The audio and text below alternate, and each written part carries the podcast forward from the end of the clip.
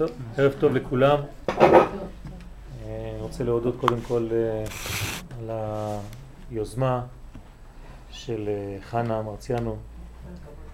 הדבר החשוב, אה, אני מכיר את ליזה רק דרך הטלפון והיינו מדברים הרבה. אנחנו כמובן השיעור הזה הוא לרפואתה של ליזה בת אסתר מלכה בעזרת השם הקדוש ברוך הוא ישלח לרפואה שלמה מן השמיים לרנב איבריה ושסה גידיה. בתור שלחו לישראל רפואת הנפש ורפואת הגוף. אל נא רפנה לה אל נא רפנה לה. אשתה בעגלה ובזמן קריב וכן יהי רצון ונאמר אמן. תודה גם כן לגבאים, לכל האנשים שמתעסקים פה בקודש. אה, ברשותכם אני רוצה להתעסק היום בנושא התשובה אנחנו מתחילים עכשיו את חודש אלול, אבל בזווית קצת אה, שונה אולי ממה שאנחנו רגילים לשמוע, אה, מהפן היותר פנימי של התורה, ולא רק ביחס של אה, חוטא וחוזר בתשובה. העולם שלנו הוא מלשון העלם. זאת אומרת שיש משהו נעלם, מישהו נעלם בעולם שלנו. מה נעלם? המשותף. מה זאת אומרת שהמשותף נעלם? זאת אומרת שהעולם שלנו מדגיש יותר את הפרטים. כשאנחנו מסתכלים, נכנסים לחדר, רוב האנשים לא יודעים לראות את הדבר הכולל, המשותף, הם מיד נטפלים, נכנסים לפרטים הקטנים. ראיתי את זה, ראיתי את זה, ראיתי את זה, ראיתי את זה, ראיתי את זה. קשה לאנשים לתפוס את הכוח המשותף, שהוא בעצם העיקרי, לפני הפרטים, לפני ההתפרטות. ולמה זה ככה? בגלל שהעולם שלנו נברא ועצם היותו נברא הוא לא באחדות. אני אסביר את זה לאט לאט בעזרת השם. העולם הזה הוא סוד השניות. כשאני מדבר על שניות, אני מדבר על בסיס שניים מינימום, שזה ההתחלה של הריבוי. ולכן העולם מתחיל בבית. האחדות האלוהית שייכת יותר לאלף. הריבוי שייך לבית. מה זה בית? בית זה בית. כותבים בית או בית. בית למי? לאלף.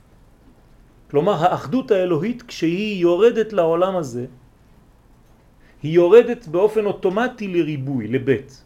מן האלף אל הבית. זאת בריאת העולם. ולכן כתוב בראשית ברא. מה זה ברא?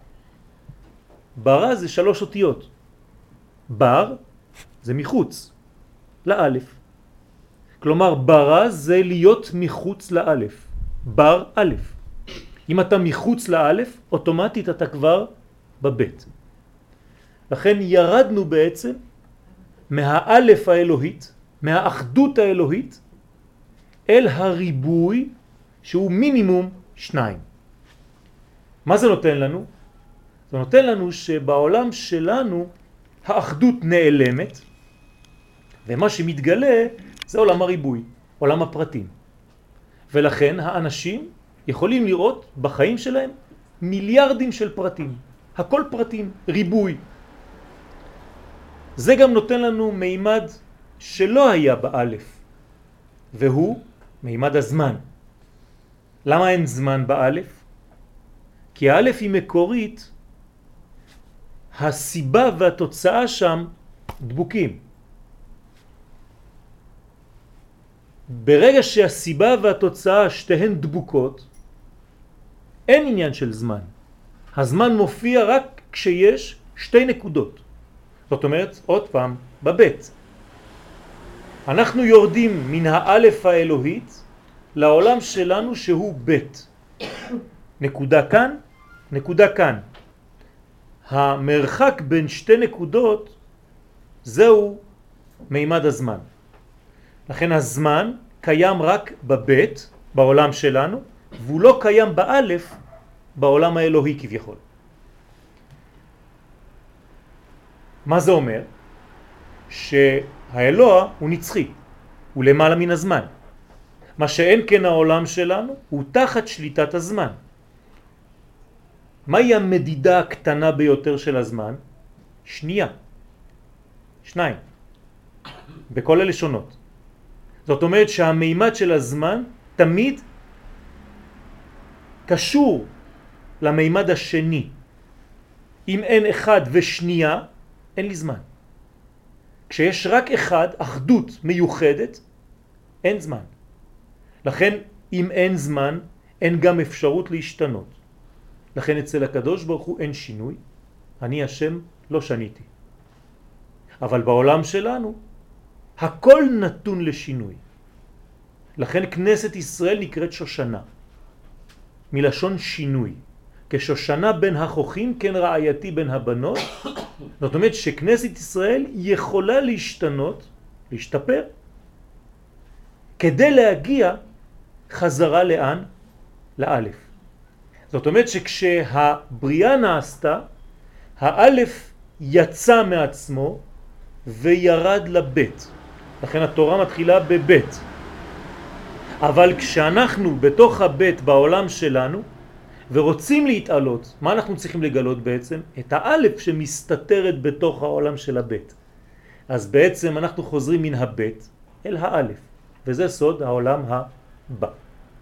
כלומר, כשהבית חוזרת לאלף, אז אנחנו בעצם הולכים לגילוי האחדות מתוך היותנו בריבוי. יוצא שאדם חכם, אדם עמוק, לא רואה את הפרטים כמו רוב האנשים. הוא יותר מתעסק בדבר הכולל, בדבר המיוחד שמאחד את כל הפרטים שקודם לכל הפרטים, הרבה לפני כל הפרטים.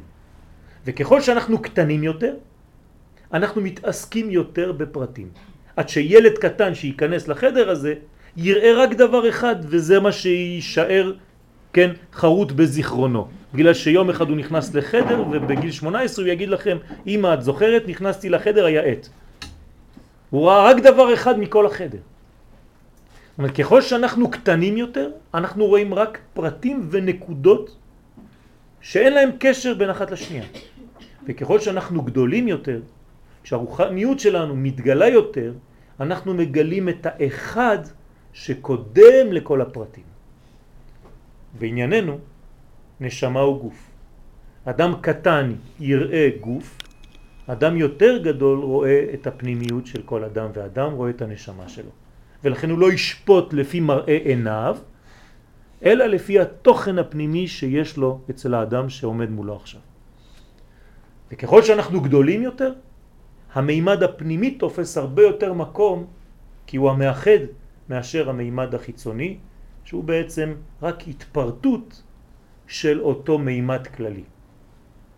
דוגמה, האם קרני שמש זה דבר שהוא קיים? כן או לא? כן. לא. אין דבר כזה, זה רק שמש שקורנת. קרני השמש לא קיימים.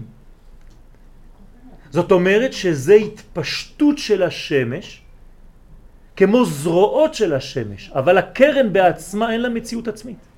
אין לה שום דבר. אם אני מכבה את השמש, אין קרניים. זאת אומרת שהקרניים אף פעם לא היו קיימות. אז מה קיים? השמש הכללית הגדולה הזאת שקורנת. דוגמה אחרת.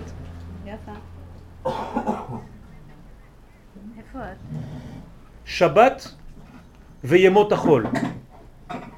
האם ימות החול קיימים?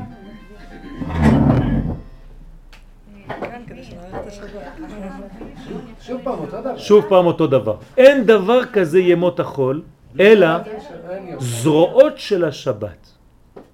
זאת אומרת שהיום למשל, מי שהיה בבית כנסת בבוקר, אמרנו מזמור, כן? השיר שהיו הלוויים שרים ביום שני בשבת. מה זה אומר? שבעצם יום שני אין לו מציאות בפני עצמו בכלל. הוא רק זרוע מאחת משש זרועות שיש לשבת. השבת מוציאה מעצמה שש זרועות, כן? וכל זרוע יש לה שם. אחד בשבת, שני בשבת, שלישי בשבת, רביעי בשבת, כמו השמש ממש עם הקרניים. וזה לא יום ראשון בשבת, זה יום אחד. אחד בשבת, ולא ראשון. לפי זה, שבת זה לא סף שבוע, זה אמצע השבוע, זה מרכז השבוע, כי אין דבר אחר בעצם. ולכן אנחנו, בעולם של ריבוי, חושבים שבעצם יש לנו יום ראשון, יום שני, יום שלישי, יום רביעי, יום חמישי. בסופו של דבר כשאנחנו מתקדמים והולכים לכיוון הגאולה, לאן אנחנו מגיעים? ליום שכולו שבת. זאת אומרת שאנחנו מבינים סוף סוף, בסוף התהליך הזה, שהיה רק דבר אחד, הכל שבת. רק בגלל שאנחנו קטנים, בגלל שאנחנו לא מבינים, בגלל שאנחנו בעולם של פרטים, אז בשבילנו הקדוש ברוך הוא ירד מהאלף, שאנחנו לא מסוגלים להבין אותה, אל הבית. ואז כל החיים שלנו זה בית. הכל ריבוי, פרטים. אבל ככל שאנחנו גדלים יותר, אנחנו אמורים לגלות את האלף, כי זה השורש שלנו. כל ישראל יש להם חלק לעולם הזה שנקרא בא. כן, בית שמגלה את האלף. כל ישראל יש להם חלק לעולם הבא. לא לשכוח, עולם הבא זה לא עולם שיבוא בעתיד, כי חכמים יודעים לדבר עברית. אנשים, תשאל אותם מה זה עולם הבא, זה העולם שאחרי. זה לא נכון. לא כתוב עולם שיבוא, כתוב עולם הבא. כלומר, בהווה. בהווה, שבא כל רגע. אז איפה הוא? אז העולם הבא הוא המימד העליון של העולם הזה שהוא המימד התחתון. כלומר, עכשיו, ברגע שאני מדבר איתכם, יש לי עולם הזה, וזה הפרטים שאתם רואים ממני, ויש בי עולם הבא, זה המימד הרוחני הפנימי שיש בי. מי שקטן רואה רק את העולם הזה, אז הוא יסתכל רק על הגוף. מי שקצת יותר פנימי, הוא יראה את העולם הבא שמסתתר בתוך העולם הזה. כלומר, האלף שגנוזה בתוך הבית. הדברים מובנים. בעצם ציירנו כאן משולש. כשהקודקוד זה האלף, וככל שאנחנו יורדים, אנחנו בעצם מתפצלים לשניים. ואז בבסיס של אותו משולש יש לי אחד, שניים, זה המינימום של הריבוי, זה הבית. כלומר יש לי בית למטה ואלף למעלה. תשימו לב, מימד הזמן זה מנקודה אחת לנקודה אחת בבסיס של המשולש. ככל שאני מתרחק מהאלף המקורית, המימד של הזמן תופס יותר ויותר מקום. ככל שאני עולה, אתם רואים מה קורה? זה מצטמצם. הסיבה מצד אחד והתוצאה מצד שני מתחילות להתקרב אחת לשנייה. עד שאני עולה לאלף המקורית, באלף המקורית הסיבה והתוצאה נוגעות אחד בשנייה. מה כתוב בנבואה? שלעתיד לבוא, כשנגיע למימד הגדול הזה, אז הרע ויולדת יחדיו. האישה תהיה בהיריון, ובאותו רגע שהיא בהיריון היא גם תלד. היום אנחנו לא מבינים את זה, כי יש לנו תשעה חודשים של זמן, כי אנחנו בעולם של מימד הזמן.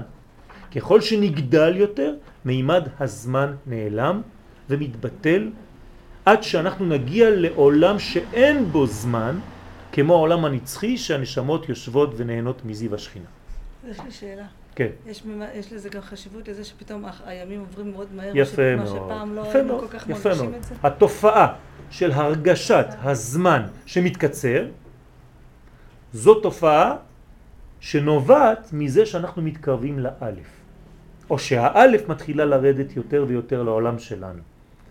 ריבוי האור האלוהי ממלא את העולם של הבית שאנחנו נמצאים בו, ואז אנחנו מרגישים באופן ממש, ממשי, שהזמן מתקצר. ואז אנחנו עוברים משבת לשבת. כאילו השבוע רץ וכבר לא מרגישים את השבוע, כלומר לאט לאט אנחנו מתקרבים למימד הזה של יום שכולו שבת. אז עדיף כבר לא לנתק את הפלטה. כן.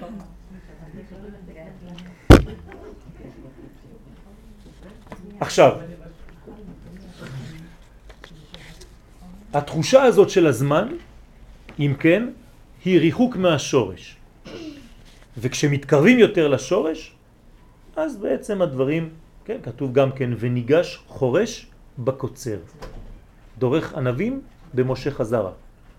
איך יכול להיות אה, אה, אה, קוצר ו, ושותל וחורש?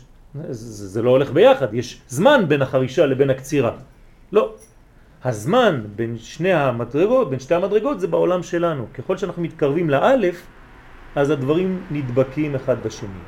לכן אצל הקדוש ברוך הוא אין מושג של זמן. זאת אומרת, מה עושה עכשיו הקדוש ברוך הוא? הוא גם בורא את העולם עכשיו, כי אין זמן. הוא גם נותן לנו את התורה בהר סיני עכשיו, כי אין זמן. הוא גם רואה מה יהיה מחר, מחרתיים, ועוד שנה ועוד אלף שנה. ההווה, העבר והעתיד באותה נקודה, וזה שם הוויה. י' ק' ו' ק', היה, אפשר לכתוב עם אותן אותיות, הווה, יהיה. זאת אומרת, הכל באותו שם. למה? כי אין לו מימד של זמן. אם אין לו מימד של זמן, אז הוא נצחי. מלשון נצח, והנצח לא משקר. נצח ישראל לא ישקר. מי זה נצח ישראל שלא משקר? הוא. הוא נקרא נצח ישראל. זה הקדוש ברוך הוא שנקרא נצח ישראל. מכיוון שהוא ברא אותנו דומים לו, אז יש בנו את התכונה הזאת להגיע למימד הזה, ולכן כל ישראל יש להם חלק לעניין הזה שנקרא העולם הבא. של הבית שמגלה את האלף, שמגלים את האחדות מתוך הריבוי. אני מתרגם לכם את זה עכשיו לעוד ציור אחר, עיגולים ויושר. העולם העיגולי הוא בעצם עולם שאנחנו לא יודעים מאיפה מתחילים ואיפה זה מסתיים. עולם שאין לו כיוון. אצל הפילוסופים העולם אין לו כיוון. זה עולם מעגלי, ולכן הדברים נמצאים, הם תמיד היו ותמיד יהיו, אין שום כיוון בעולם, הכל מסתובב. אצלנו העיגול הזה הוא דבר חמור ביותר. כלומר הוא קיים, אבל מה אני צריך למצוא בתוך העיגול? קו ישר, שמנחה אותי, שמדריך אותי, שמקדם אותי בהיסטוריה. הקו הזה, קוף וו, זה שורש התקווה, או המקווה. כשאני טובל במקווה, זה לא כדי לטבול במקווה, זה כדי למצוא את הכיוון של הקו הישר בתוך העולם שלי שכולו עיגולים. יש פה סתירה לקהלת. שמה? קהלת מנציח את העיגולים. לא, לא. להפך, הוא אומר שכל העולם הזה... יפה. למה הוא אומר את זה? כי בעצם העולם שלנו, מי שנשאר ברובד הנמוך, אז הוא חי בעיגולים האלה כאילו, זה, אין מה לעשות כבר. כן, כן זה מסורת. דרך אגב, אנחנו קוראים על הדבר הזה בתורה, רק אנחנו לא מבינים שאנחנו קוראים את זה. זה נקרא חטא העגל. כן? אל תקרא עגל אלא עיגול. חטא העיגול זה אדם שאין לו יושר, שאין לו כיוון בחיים. לכן חוטאים בעיגולים. עכשיו בעצם מה אמרתי לכם? שהעיגול זה כמו הבית. והיושר, הכיוון זה כמו האלף. אז איך אני יכול להיות בעולם של עיגולים ובכל זאת להיות קו ישר? אז זה ספירל. זה עיגול, אבל עיגול שעולה ועולה ועולה. וכל שנה ושנה אנחנו עולים מדרגה בתוך הספירלה הזאת עד שאנחנו מגיעים בעצם בעולם של עיגולים אבל שמתקדם. וזה מביא אותנו למדרגה של הנצח.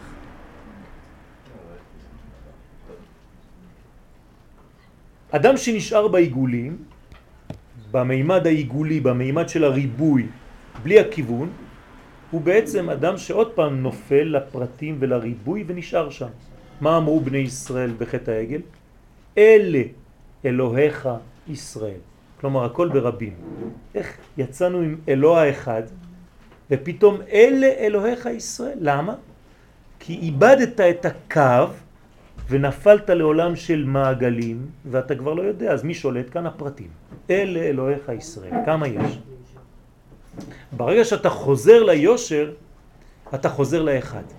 אתה חוזר לאחדות האלוהית, ואז אתה מבין שבעצם יש כיוון אחד, מהלך אחד, שמתוך העולם שלנו, שאנחנו לא בורחים ממנו, כי זה לא יהדות, לברוח מהעולם של הבית, זה, זאת לא התכלית.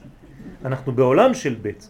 הקדוש ברוך הוא ברא אותנו בעולם של בית, ובתוך העולם הזה, מבלי לברוח ממנו, כאן, בעולם שלנו, צריך לגלות את האלף. זה הסוד הגדול. מי שרוצה לברוח מהבית כדי למצוא את האלף, זה לא יהדות, זה נצרות. כלומר, אי אפשר למצוא את האלוהות בעולם שלנו. ואנחנו אומרים הפוך. האלוהות הכי גדולה היא דווקא זו שבאה ומתלבשת בתוך החומר, בתוך המציאות הגשמית של העולם שלנו. יוצא שאני צריך לדעת למצוא את האלוהי שבתוך כוס מים. איך אני עושה את זה? צריך לשחרר אותו על ידי ברכה. אז אני מגלה את האלף שבתוך הריבוי. זה מים, זה קולה, זה יין, זה מצנבים, זה אוכל, זה לחם, זה לחמניה, מלא דברים. אני צריך למצוא את המשותף בין הכל. המשותף שמחבר בין כל המדרגות הפרטיות, זאת הנשמה האלוהית. אותו דבר בגוף שלנו. מה זה גוף האדם? אוסף של איברים? לא. חס ושלום. כן? האדם זה הנשמה שבו, שהיא מחברת בין כל האיברים השונים שבגוף. מי מחבר בין האצבע הקטנה שלי לבין האוזן? מה הקשר ביניהם? הנשמה. הנשמה היא גם שם וגם שם. זה הדבק הבלתי נראה, האלף, שבין כל הבטים. שבין כל הפרטים, שבין כל הריבוי הזה. עכשיו, אם זה כל כך טוב, האלף, אז למה הקדוש ברוך הוא ברא את העולם? למה הקדוש ברוך הוא ברא אותנו בבית? שישאיר אותנו באלף, שיברא עולם שיש כבר א', ורק האלף מתגלה מיד, ולא צריך את הבית. למה אני צריך את העולם הזה? למה אני צריך את מימד הזמן? למה אני צריך את המקום? הרי כל הדברים האלה זה רק כדי להפריע לי, לכאורה. העולם הזה נקרא העלם, זאת אומרת שאני רק עלול ליפול ולא לראות, כי הכל נעלם, כי הכל נסתר פה. האחדות הזאת נסתרת, אז בשביל מה אני פה? להכשיל אותי. אלא שיש מימד שבזכותו נברא העולם, בשבילו נברא העולם, והוא הבחירה החופשית. מה חסר באלף המקורית? בחירה. כשאני רואה את האור האלוהי בוודאות, אני כבר לא יכול לבחור. אני כבר לא יכול להחליט שום דבר, כי הרי הכל ברור מאליו. זאת אומרת שכשיש ודאות אלוהית, אין לי בחירה חופשית, כמו שהיה בהר סיני. על זה אומרים חכמים שהקדוש ברוך הוא כפה על, ישראל, על עם ישראל את ההר כגיגית. מה זה אומר? זה לא שהוא שם להם את ההר על הראש, כן? זה בשביל ילדים קטנים, אלא הם כל כך ראו את האלוהי, הם כל כך קישרו, גילו את האחדות, שאין להם כבר ברירה, הם חייבים לעשות. אז מה הקדוש ברוך הוא עושה? מסתיר את זה, כדי שתהיה לנו בחירה אמיתית, חופשית, של כל המציאות הרוחנית שלנו והחיפוש הזה, כמו שאמר. תשימו לב מה קרה בהר סיני, אם כבר נגענו שם. וכל העם רואים את הקולות. מה אומר רש"י? רואים את הנשמע ושומעים את הנראה. איך יכול להיות? כי הרי הם עלו לאלף. באלף מה קורה? הכל אחדות. אני יכול לשמוע עם האוזניים, אין שום בעיה, אני יכול לראות עם האוזניים. למה? כי החושים כל כך קרובים אחד עם השני, שאני יכול להשתמש בכל החושים לכל הדברים. אין הבדל. מתי מופיע ההבדל? ככל שאני מתרחק. אבל בהר סיני היה כל כך גילוי גדול, שאני קרוב מאוד, אז כל החושים שלי משמשים להכל. וכל העם רואים את הקולות. זה נס, אבל זה לא אידאל. כי שם התנתקנו, כי שם הוכרחנו, כפה עליהם את ההר כגיגית. זה לא דבר בריא. כשכופים עליי לעשות משהו, אז הדבר הזה אין לו ערך. כשאני עושה את הדבר בשלמות, זה בגלל שבחרתי לעשות את הדבר הזה. לאן אני רוצה להגיע? הריחוק מהנקודה ההתחלתית, מהאלף המקורית, נותנת לאדם רק ראייה לא נכונה של המציאות. האדם שלא לומד, שלא קונה לעצמו דעת, איך אומרים חז"ל, דעת קנית, מה חסרת? אבל אם דעת חסרת, מה קנית? אומרת, אם לאדם אין דעת, כמו שאנחנו מתפללים, אתה חונן לאדם דעת. מה זה הדעת? דעת זה לא אינפורמציה. דעת זה חיבור, כמו שאדם ידע את חווה, ותהר, ותלת. כלומר שכשהקדוש ברוך הוא נותן לנו דעת, הוא לא נותן לנו אינפורמציה, אלא הוא נותן לנו את היכולת להתקשר אליו, להתחבר אליו, עד כדי כך שזה כמו זיווג בינינו לבינו. זאת הדעת האמיתית. ואדם שקונה לעצמו מדרגה כזאת הוא כבר לא רואה את הפרטים כפרטים, הוא לא רואה את העולם כאוסף של פרטים, הוא לא רואה את עם ישראל כאוסף של חמש, שש או שבע מיליון יהודים. הוא רואה את עם ישראל במימד הפנימי שלו, של כנסת ישראל, של עם ישראל, של האומה הישראלית. שגם אחד. שלא גם, רק הוא אחד. כל השאר זה פרטים.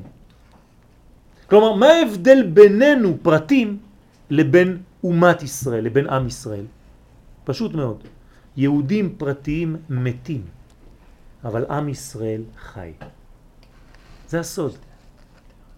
פרטים הולכים, באים, נעלמים, אבל עם ישראל לא יכול למות, כי זה מושג הרבה יותר פנימי, הרבה יותר עליון, שלא תלוי בזמן, שלא תלוי במקום, הרבה יותר גבוה מזה. לכן הקרבה נותנת את הראייה הכוללת, ואדם שקונה לעצמו ראייה כוללת הוא אדם חכם. אדם שנכנס ללימוד תורה, ולפני שהוא נכנס לפרטים הקטנים של הלימוד, הוא רואה את כללות הלימוד, הוא רואה את הנושא הכללי, הוא יודע להוציא את הנושא הכללי מתוך כל הפרטים שיש, זה אדם חכם. האם תבקשו ממישהו להגיד לכם מה קרה בפרשת ראה, פרשת השבוע, או שופטים, והוא יתחיל לספר לכם את כל מה שקרה מההתחלה עד הסוף, זה אדם שנתפס לפרטים ולא ראה את החוט שעובר בין כל הפרטים האלה, והוא החוט שמבריח מן הקצה לקצה. כלומר הנשמה של כל הפרשה. בשביל זה צריך חוכמה גדולה. חכמים ייזהרו בדבריכם. מה זאת אומרת? תכניסו בדבריכם זוהר. מי שלא מכניס זוהר בדבריו, הוא נשאר רק ברובד החיצוני והפרטי, גם של החיים וגם של הלימוד. וזה דבר מסוכן, כי הוא בעצם עושה מאיתנו אנשים קטנים. ואנחנו בדור שמסוגל לאט לאט על ידי לימוד, על ידי בניין, לדעת לראות את הדברים היותר גדולים, את ההיסטוריה של עם ישראל ביותר רחב, ביותר גדול, ולקנות את העניינים האלה. לכן, העולם הזה, אני מסכם, הוא הסתר גדול מאוד, העלם של האחדות האלוהית. ולכן הוא נקרא עולם. כי הוא נעלם בו. לא רואים אותו, לא רואים את האחד, רואים רק את הריבוי. אדם שלא מבין את זה, הוא יוצא, הוא עוזב. כלומר, מה קורה לאדם שלא רואה את הכללות? מי תופס אצלו את העיקר? הפרטיות שלו. אדם כזה מכונה בשם חז"ל בשם רשע. מה זה הרשע? זה אדם שהוציא את עצמו מן הכלל. כמו שאנחנו אומרים בהגדה של פסח, לפי שהוציא את עצמו מן הכלל, כפר בעיקר. ולכן רשע זה ראשי תיבות, רצון של עצמו. זה הרשע. הוא חושב רק על עצמו, הוא לא רואה את הכללי. הוא לא רואה, כן, זה האגואיזם. הוא לא רואה את הכולל, הוא רואה רק את האינטרס שלו, וכל פעם שהוא לוחץ יד למישהו, כן, הוא בפנים כבר עושה חשבונות מה הוא יביא לי. אדם כזה הוא כבר בגדר של רשע חס ושלום. להפך, הצדיק, מה הוא עושה? נקרא יסוד של העולם. זאת אומרת שהוא מחבר את כל המדרגות. הוא תופר בין המדרגות השמימיות והארציות. כן? תופר מלשון פורט, כן? בן פורט יוסף. אותו דבר, יוסף הוא צדיק, יוסף הצדיק הוא מחבר בין כל המדרגות, מחבר בין האחים, מחבר בין האבא לבין האחים, מחבר בין הקדוש ברוך הוא לבין כנסת ישראל, מחבר, מחבר, מחבר, הוא המשביר, הוא נותן אוכל לכל מצרים. כלומר, האדם שהוא דבק, זה צדיק. הרשע הוא מתנתק והצדיק הוא מתחבר. בספירות הקדושות, אני יודע שקצת למדתם עניינים פנימיים, הספירה של היסוד, הניקוד שלה בהוויה, זה שורוק. זאת אומרת קשר, אותיות קשר. אז הכל קשר אצל הצדיק. אצל הרשע, חז ושלום, הכל נקרא אלמא דפירודה, עולם הפירוד. הוא לא יודע לחבר בין דברים, אתה מדבר איתו על נושא, אחרי זה אתה רוצה לעשות לו גזירה שווה או השוואה לנושא אחר, הוא לא רואה את הקשר ביניהם. זה פרט, וזה עוד פרט, וזה עוד פרט, ויש מיליארדים כאלה. ואף פעם הוא לא ידע את המכנה המשותף שבין כל הפרטים. את זה הצדיק מגלה. זה הכוח של הצדיק. ולכן, אני מגיע עכשיו קצת לנושא של החטא. מה זה חטא? חטא זו החטאה. אדם שלא הבין והחטיא את המטרה.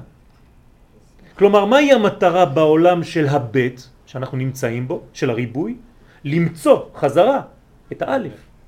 אבל אם האדם הלך לאיבוד בתוך הבית, בתוך הבית הגדול הזה שנקרא עולם, אז מה קורה? הוא סטה מדרכו, הוא חטא, הוא החטיא את מטרתו. אז זה נקרא אדם שחוטא. אדם שחוטא בעצם הוא גם אדם שסטה. כן, בעברית כשאני רוצה לומר שמישהו רוקד, אז אני קורא לו רקדן. כשמישהו שוחה אני קורא לו שחיין. כשמישהו סוטה אני קורא לו שטן. זאת אומרת שהשטן זה לא מלאך חיצוני, זאת הסתייה של כל אחד ואחד מאיתנו מהמקור האמיתי שבו הוא אמור להיות. כלומר, הסתייה של האדם ממקורו, הסתייה של האדם מזהותו, אדם שלא קשור למה שהוא באמת, הוא האדם החוטא, הוא האדם הסוטה. וזה בדיוק הדבר שממנו באמת צריך לדאוג ולחשוש. האם הגעת למדרגה שלך? כמו שהיה אומר רבי זושה, אני פוחד שיום אחד ישאלו אותי האם היית זושה, או למה לא הגעת למדרגה של זושה כי אתה זושה. זאת אומרת שכל אחד צריך לדאוג לעצמו. אני צריך לדאוג שיגידו לי האם השלמת את היואל שאתה צריך להשלים. כי באת לעולם הזה כדי להיות י' ו' א' ל'. ואם לא היית, או התחפשת למישהו אחר, או היית בחיקוי של עם אחר, של זהות אחרת, אתה פשוט יצאת מהפסים. זאת סטייה, זאת החטאה של הדרך המקורית והאמיתית של עם ישראל. אז איך בן אדם יודע את זה? כאילו... אז זה הלימוד. הלימוד מקנה לאדם את הדעת, והדעת מחזיר אותנו לפסים הנכונים, לתלם הנכון שאנחנו שייכים לו. ואז האדם מאושר יותר, כי הוא מאשר את האלוהים. ואז הוא מתחיל, האושר מתחיל לזרום בו. יש לי שאלה. כן. השטן והסוטה זה, זה סין וזה סמך. נכון. למה זה לא. כי בעברית זה אותיות מתחלפות, הסין והסמך אותיות מתחלפות. יש כללים בדקדוק, כן, כמו העין והאלף, גם כן אותיות מתחלפות. זה אותיות וי ואותיות כאלה, אבל זה לא, זה לא ממש מתחלף. כן, כן, כן, כן, אותיות מתחלפות. ב- ב- ב- בכללי הדקדוק, הסין והסמך, בושם ובושם, תראי כתוב גם כן בסין וגם כן בסמך. ויש מרבותינו שכותבים את זה בסמך, ויש מרבותינו שכותבים את זה בסין. זאת אומרת שצריך לדעת מתי האחד מופיע ומתי השני, ושניהם הולכים לאותו כיוון, כן? שתו העם, סטו העם, או סטו בסמך, או סטו בסין.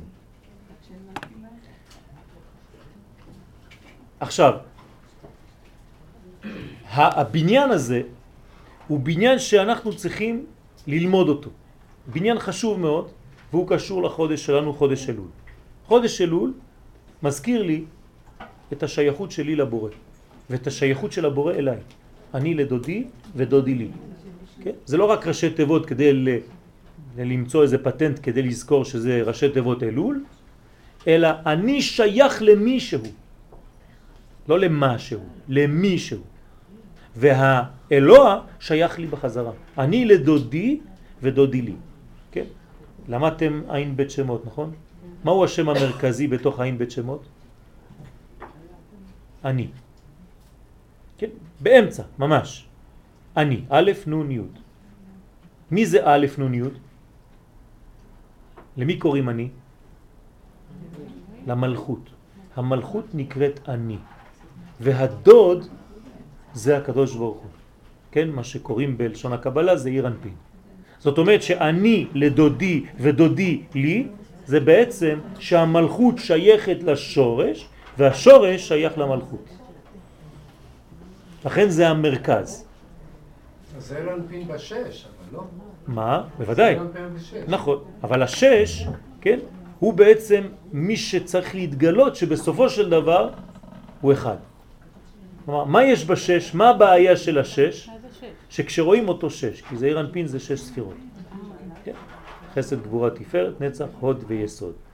אז ברגע שרואים אותו רק כשש, אז הוא בעצם פיצול. מתי הוא מתגלה כאחד? במלכות.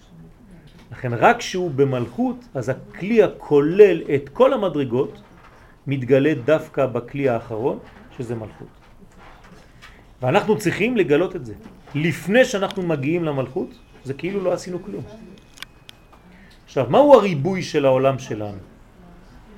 אם אני לוקח בעצם את כל ההוויה, כל הבריאה, אני מגדיר את זה בארבע אותיות של השם, נכון? י' כ' ו' כ'. י' כ' ו' כ' זה ארבע אותיות של שם הוויה. מה זה י' כ' ו' כ'? שם הוויה. מה זה שם הוויה? שם של הקדוש ברוך הוא. לא, זה לא שם של הקדוש ברוך הוא, הקדוש ברוך הוא אין לו שם. כלל הזמנים. זה פשוט ההוויה, זה החיים. שם של החיים, שם של ההוויה, להיות. מה זאת אומרת שם הוויה? זאת אומרת שכל מה שאני אמצא בעולם שלי חייב להיות בתוך השם הזה. לכן יש ארבע אותיות. ארבע אותיות של שם הוויה, י' כ' ו' כ', זה בעצם כל המציאות של כל המימדים, של כל הכיוונים, כן? צפון, דרום, מזרח, מערב, ארבעה. דומם, צומח, חי, מדבר, ארבעה. ותלכו עד איפה שלא תרצו, תמיד כל העולם הזה בנוי מארבעה חלקים. אבל יש ארבע אותיות. האות הראשונה היא היוד המקורית. האות האחרונה היא הה, הכוללת. כלומר היוד המקורית זה עדיין נקודה. נקודה זה פוטנציאל. עם הנקודה הזאת אני יכול לעשות הכל. מנקודה אפשר לסרטט כל הצורות שאנחנו רוצים. אבל בסופו של דבר צריך להגיע לכלי שהוא נקרא מלכות, נכון? ההא האחרונה. אומרים חכמים שהשם הזה יכולים לחלק אותו לשני חלקים והוא מתחלק לשני חלקים. שלוש אותיות ראשונות, י' כ' ו', יקו, והאות האחרונה ה' לבד. מה זה אומר? שבעצם כל הפוטנציאל זה השלוש אותיות ראשונות של השם, והגילוי זה רק באות האחרונה. אם האות האחרונה הזאת מתנתקת משלוש האותיות הראשונות, יש לנו בעיה. זאת אומרת שיש לנו אור בלי כלים, או כלי בלי אור. ולכן האות ה' הסתלקה לה, ואנחנו מבקשים שהיא תחזור. אז אומרים לה תשוב ה', תשוב ה', תשובה. תשובה זה בקשה מהה' האחרונה לחזור ולהיות מחוברת לשלוש אותיות ראשונות כדי לבנות את המילה תשובה. כלומר, אומר הזוהר הקדוש, מה זה תשובה? זה לא להפריד בין הפוטנציאל לבין הגילוי שלו, אלא לחבר את הכל שהכל יהיה אחד. ביום ההוא יהיה השם אחד ושמו אחד. אני מתרגם את זה למציאות שלי, שלנו. אדם שיש לו הרבה פוטנציאל, הרבה כוחות, אבל הוא לא יודע להוריד אותם למציאות הגשמית שלו, כלומר לאות האחרונה, לה, למלכות. זה אדם שהוא בעצם חי באוויר, חי בדמיונות, חי בשמיים, והתורה אומרת לנו, לא בשמיים היא. כי קרוב אליך הדבר מאוד בפיך ובלבבך לעשותו. זאת אומרת שכל הרוחניות שאנחנו לומדים אותה, זאת לא רוחניות שהיא צריכה להישאר ברובד של לימוד שמימי, אינטלקטואלי, רוחני, וירטואלי. אם אני לא מיישם את הדברים האלה בחיים שלי, אז הדברים שלי אין, אין, אין להם שום מציאות בכלל. לכן צריך כל הזמן לדאוג לחבר את הפוטנציאל הגדול הזה שיש לנו עם מציאות אמיתית של דבק, עם העולם הגשמי שלנו. וזה הסוד של התשובה. התשובה היא בעצם לחבר מחזרה, כן, את האותיות של הפוטנציאל, את הזהות הפנימית שלי, עם המציאות החיה שלי במציאות האמיתית כאן. וכל עוד ולא עשיתי את זה, אין לתשובה שום משמעות. חטא ותשובה. חטא ותשובה. מי שחוטא צריך לחזור. זה לא כל כך פשוט. גם מי שלא חוטא חוזר כל הזמן. אתן לכם דוגמה. האם הקדוש ברוך הוא עושה תשובה?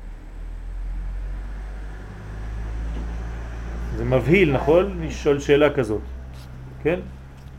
ולמרות זאת, זה מה שאומרים לנו חכמים, וזה מה שהתורה בעצמה אומרת. הקדוש ברוך הוא עושה תשובה. מהי התשובה של הקדוש ברוך הוא? מה הוא חוטא? במה הקדוש ברוך הוא חטא?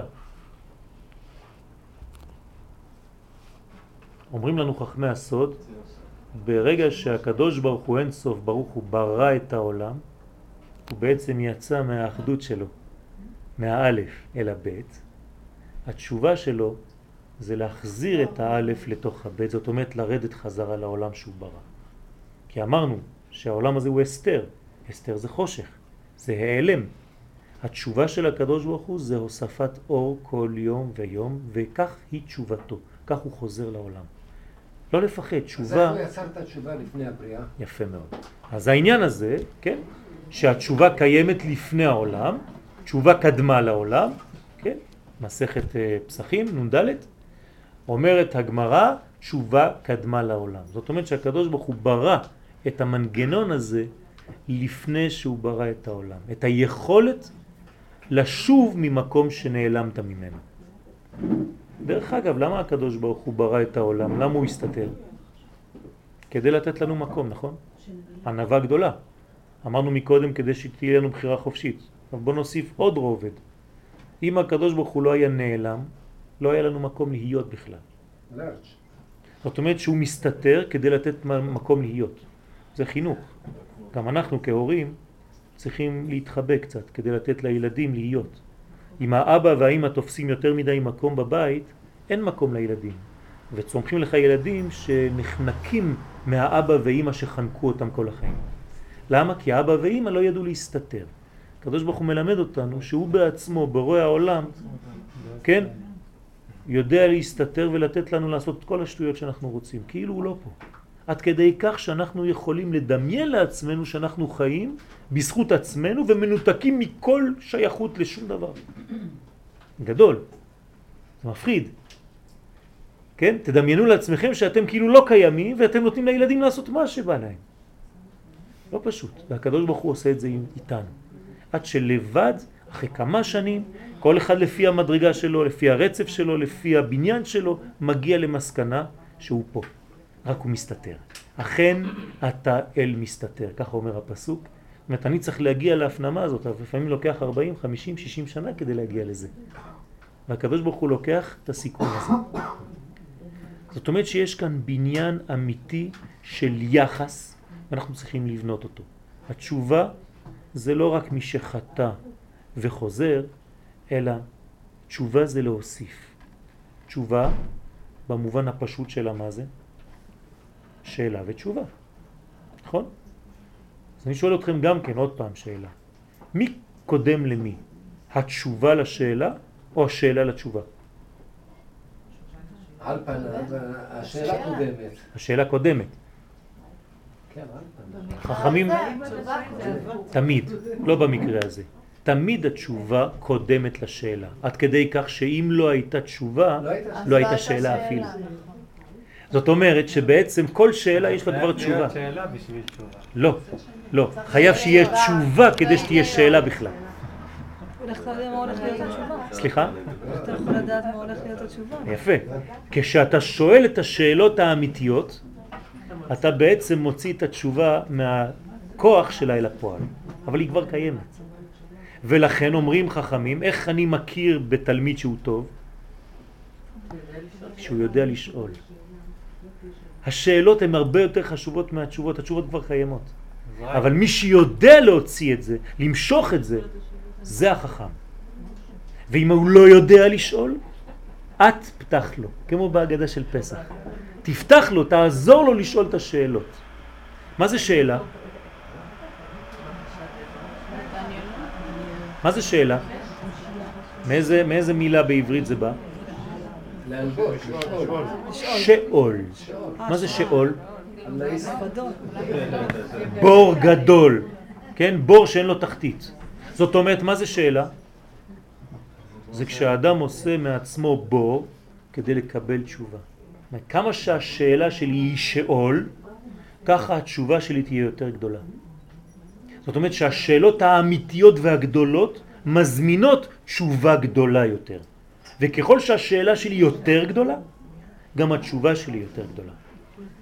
אני אומר עכשיו משהו שהוא קצת מסוכן, ואני רוצה לקרוא לכם מה שאומר הרב קוק בעניין הזה, ובזה נסיים את השיעור. מה אתה אומר? אני לא ממהר, אבל אני רואה ש...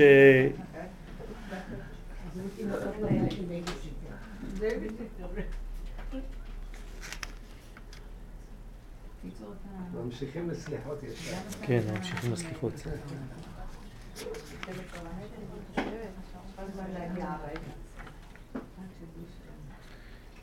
הרב קוק בשמונה קבצים, כן, ספר של כתב יד שלא יצא מזמן, יצא לא מזמן, דברים נפלאים פשוט. הוא כותב דבר שממש צריך להעיז לומר אותו.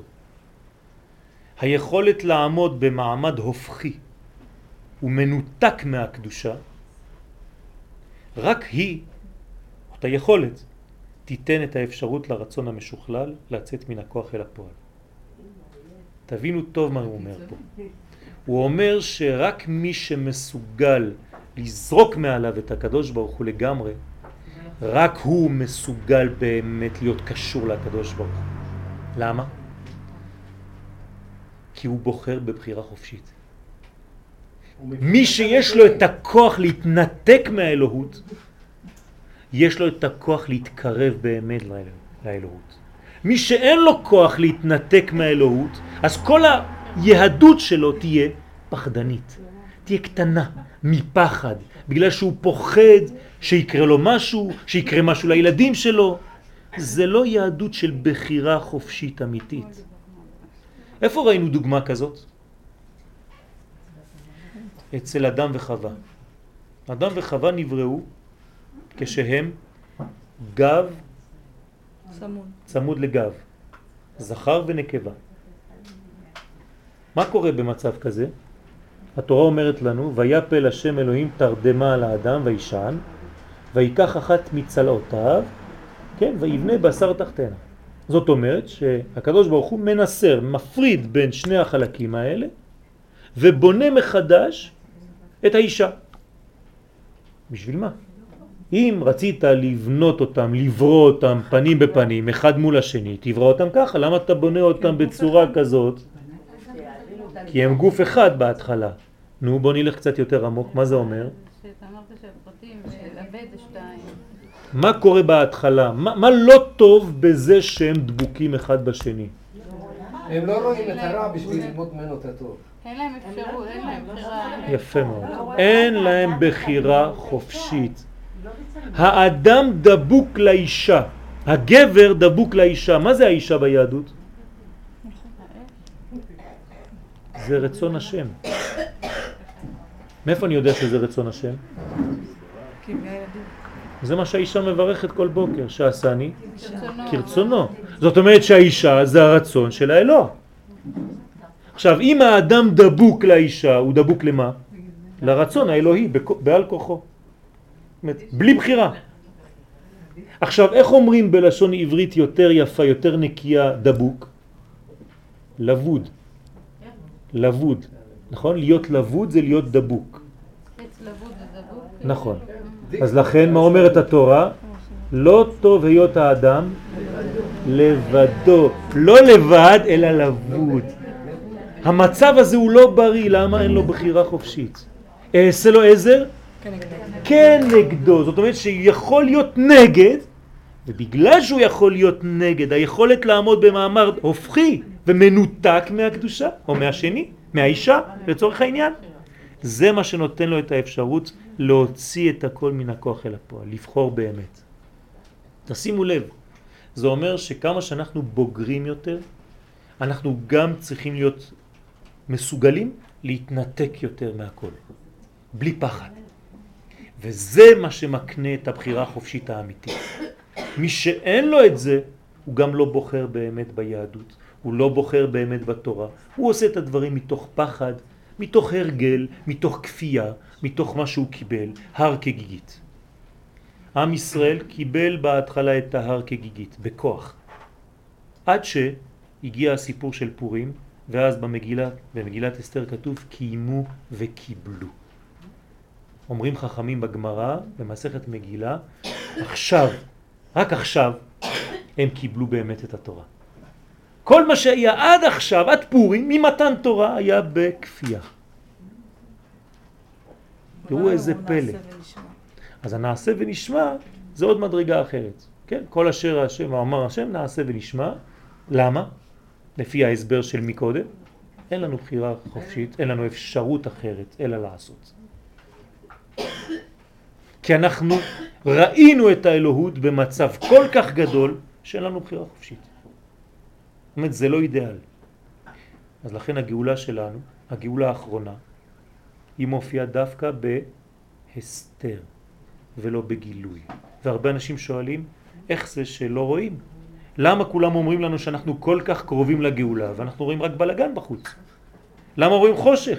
למה לא רואים את האור? הרי אנחנו מתקרבים לאור. היינו אמורים לראות יותר ויותר אור. ואנחנו לכאורה רואים להפך. אלא זה לא נכון. מי שרואה את הפנים יראה את האור. מי שיראה רק את החוץ יראה את החושך.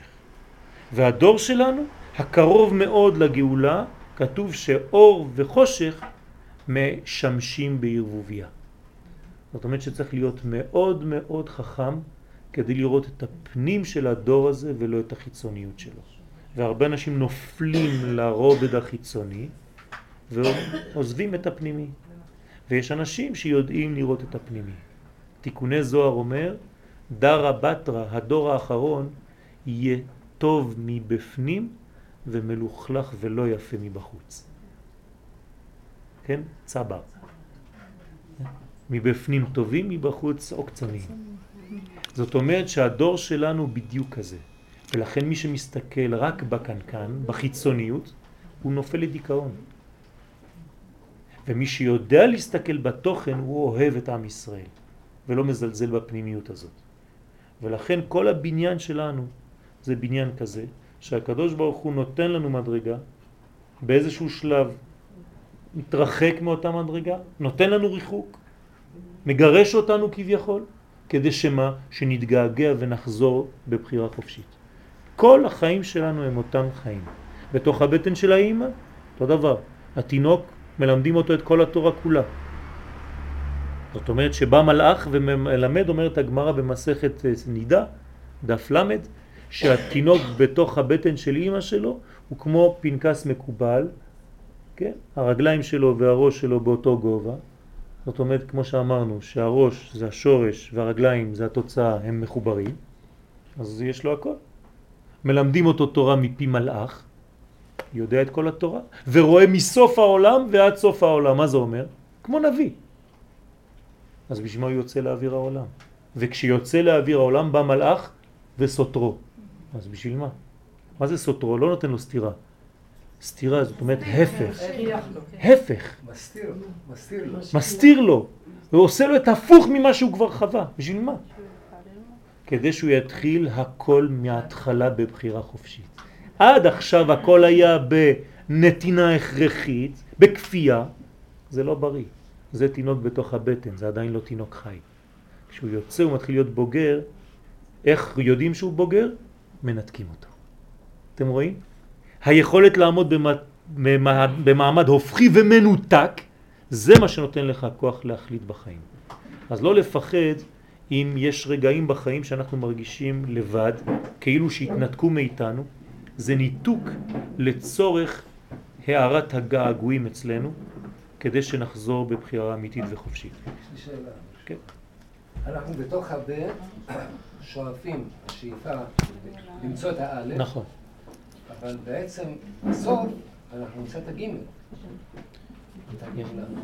מה שאתה אומר זה, זה דבר חשוב מאוד.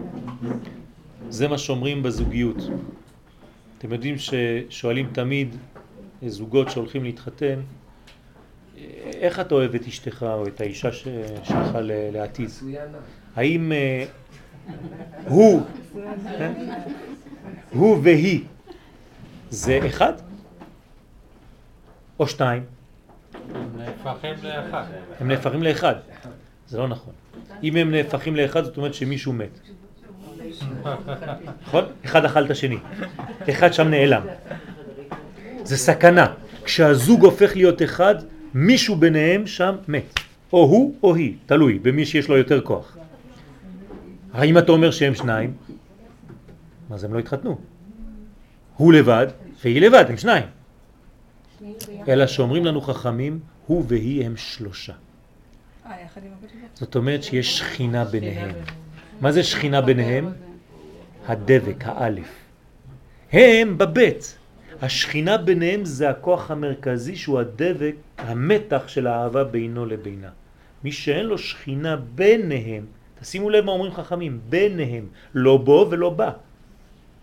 אנשים לא שמים לב, הכל מדויק בדברי רבותינו. איש ואישה שזכו, שכינה ביניהם, לא כתוב שכינה בהם. ביניהם במתח שבין שניהם.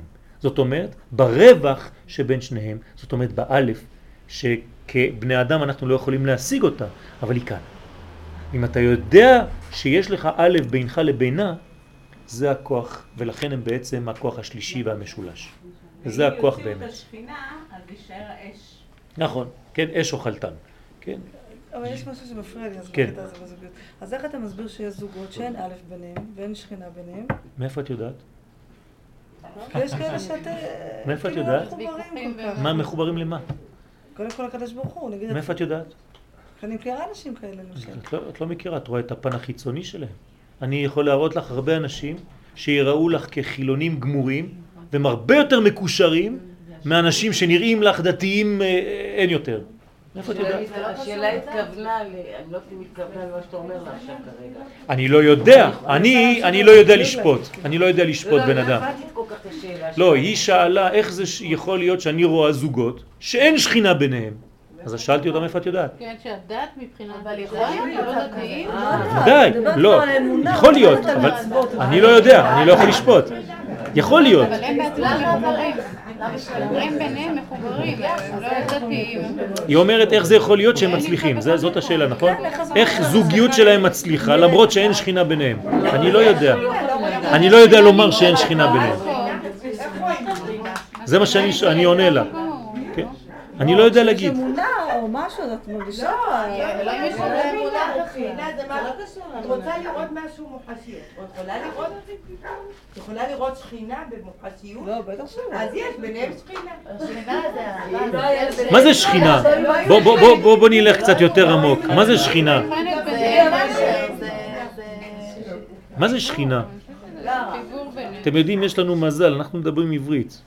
אז, אז תחשבו על המילים, פשוט מאוד, זה שכן, זה שכנות. שכינה זה שכנות של הבורא בינינו.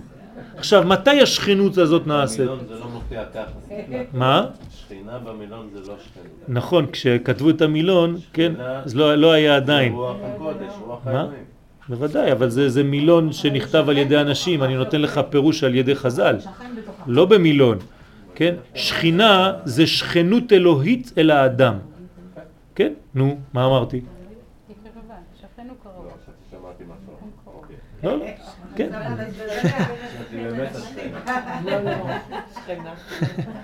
כן? זאת אומרת שיש שכנות בין הרובד שאנחנו לא רואים אותו, אבל הוא קיים, לבינינו כאן בעולם הזה. זאת השכנות. זאת אומרת, זאת קרבה שהיא בינו לביני, בינה לביני. עכשיו, הדבר הזה, איך הוא מופיע? מתי הוא מופיע? מתי מופיע השכינה? מה, אני יכול למדוד את זה בכלים? לא. השכינה קיימת, אבל מי מזמין אותה? לכן אמרתי, אני לא יודע לעשות את החשבון הזה, למי יש שכינה ביניהם ולמי אין. יש אנשים שאולי עושים משהו, אני אגיד לך בדבר פשוט, גבר שאוהב את אשתו ואישה שאוהבת את בעלה, זה ואהבת לרעך כמוך, זה המצווה הכי גדולה בתורה, לכן שכינה ביניהם. אפילו שהם נראים לך כחילונים גמורים, זה לא קשור. זה לא קשור בכלל. אז השכינה היא הרבה יותר עמוקה מזה. ולהפך, אני הולך לפעמים לשיעורים של זוגיות, בעולם דתי, ומה מלמדים שם? שהזוגיות זה עסק בין שני שותפים. תעשה לקחת, תוריד את הזבל, תוציא את הזבל כדי שתהיה שמחה, תיכנס, תעשה חיוך, אבל זה הכל פלסטיק, זה חיצוני. אולי זה לא אהבה. אולי אין אהבה, פוחדים מלומר את המילה, אהבה. תעשה שותפות, תתנהג יפה, היא תתנהג יפה, תוריד קצת מהווליום שלך, גם היא תוריד, תעשו שותפות ותחיו ביחד. זאת אהבה? זאת לא אהבה?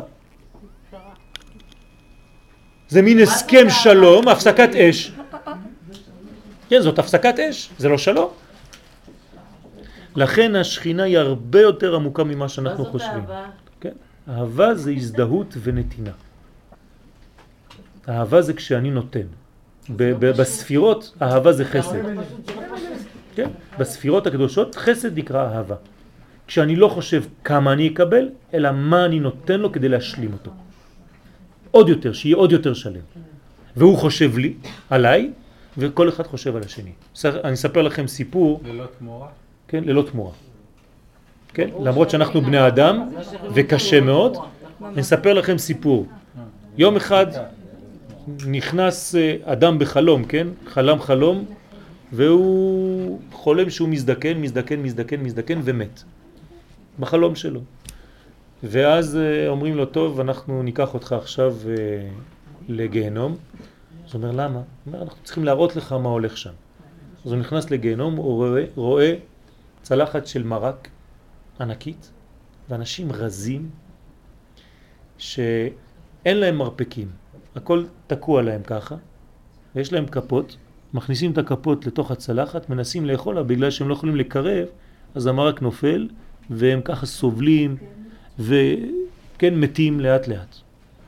אז הוא הולך, הוא אומר, אני לא רוצה לראות דבר כזה, קחו אותי לגן, לגן עדן. נכנס לגן עדן, רואה אותם אנשים. אותו דבר, תקועים כל אחד. כולם שמנים, בריאים, מחייכים, מה ההבדל? כל אחד נותן לשני. זה הסוד של הגיהנום או הגן עדן. כן, עוד פעם אנחנו חוזרים לרשע או לצדיק. כשאני חושב, תדמיינו לעצמכם שכל היהודים שבעולם חושבים על כל אחד. כן, כולם חושבים רק עלייך. איך לעשות לך טוב. ואחרי זה את וכולם חושבים רק עליו. וכולם והוא חושבים רק עליו. כן, כולנו היינו מאושרים. הבעיה זה שכל אחד נפרד, וזאת הבעיה שלנו. אז עוד פעם, כל השיעור היה כאן רק לגלות את העניין הזה של התשובה. התשובה זה הדבק, כן, האלף, לחזור לשלמות הזאת, תשוב ה', כדי לחזור לשלמות, לראות את התמונה הכוללת של החיים שלנו ולא לראות רק פרטים. כי מי שרואה פרטים הוא נכנס לדיכאון, חבל על הזמן. זה כמו לראות חדשות. זה פרטים, כי אתה רואה רק פרט של עכשיו, כן? מי שלא רואה את כל ההיסטוריה, איפה היינו לפני 60 שנה בשואה, אז הוא לא יכול לראות את האושר. הוא יראה רק את החדשות של היום ויהיה לו חושך בעיניים, כי הוא רואה פרט. תסתכלו ברחב יותר ואתם תשמחו. וכל החיים שלנו זה לראות את הגודל. כמו דאגות עם הילדים כל יום, כל יום, כל יום, כל יום, כל יום. אתה משתולל. אבל תראה מה יצא לך, ילדים ברוך השם, ועוד מעט, עוד נכדים ועוד ילדים. ו... זאת אומרת, כשאתה רואה את התמונה הכוללת, הדאגות היומיומיות והפרטיות הקטניות, הקטנות האלה, כן, מאבדות, נותנות את המקום לגדול, לתמונה הכוללת. והכל בפרופורציה. ולכן התמונה צריכה להיות תמונה אמיתית. ומי שרואה את הכולל, הוא בעצם יותר קרוב לאלוה. זאת התשובה האמיתית. לחזור לכלל ישראל, לחזור למציאות הכללית שלנו כאומה, ולא לראות את עצמנו כיהודים נפרדים אחד מהשני, כל אחד עושה את המצוות שהוא יכול לעשות, ולהשיג את הגן העדן הפרטי שלו. אין דבר כזה. כל הבניין הוא בניין לאומי גדול, ואנחנו צריכים לחשוב כעם, לעשות סוויץ', יצאנו מהגלות, שם חשבנו כפרטים, כאן אנחנו צריכים לחשוב כעם. וכעם יצאנו ממצרים, כעם בלבד קיבלנו את התורה, כעם חזרנו לארצנו, וכעם נקבל את המשיח. תודה רבה.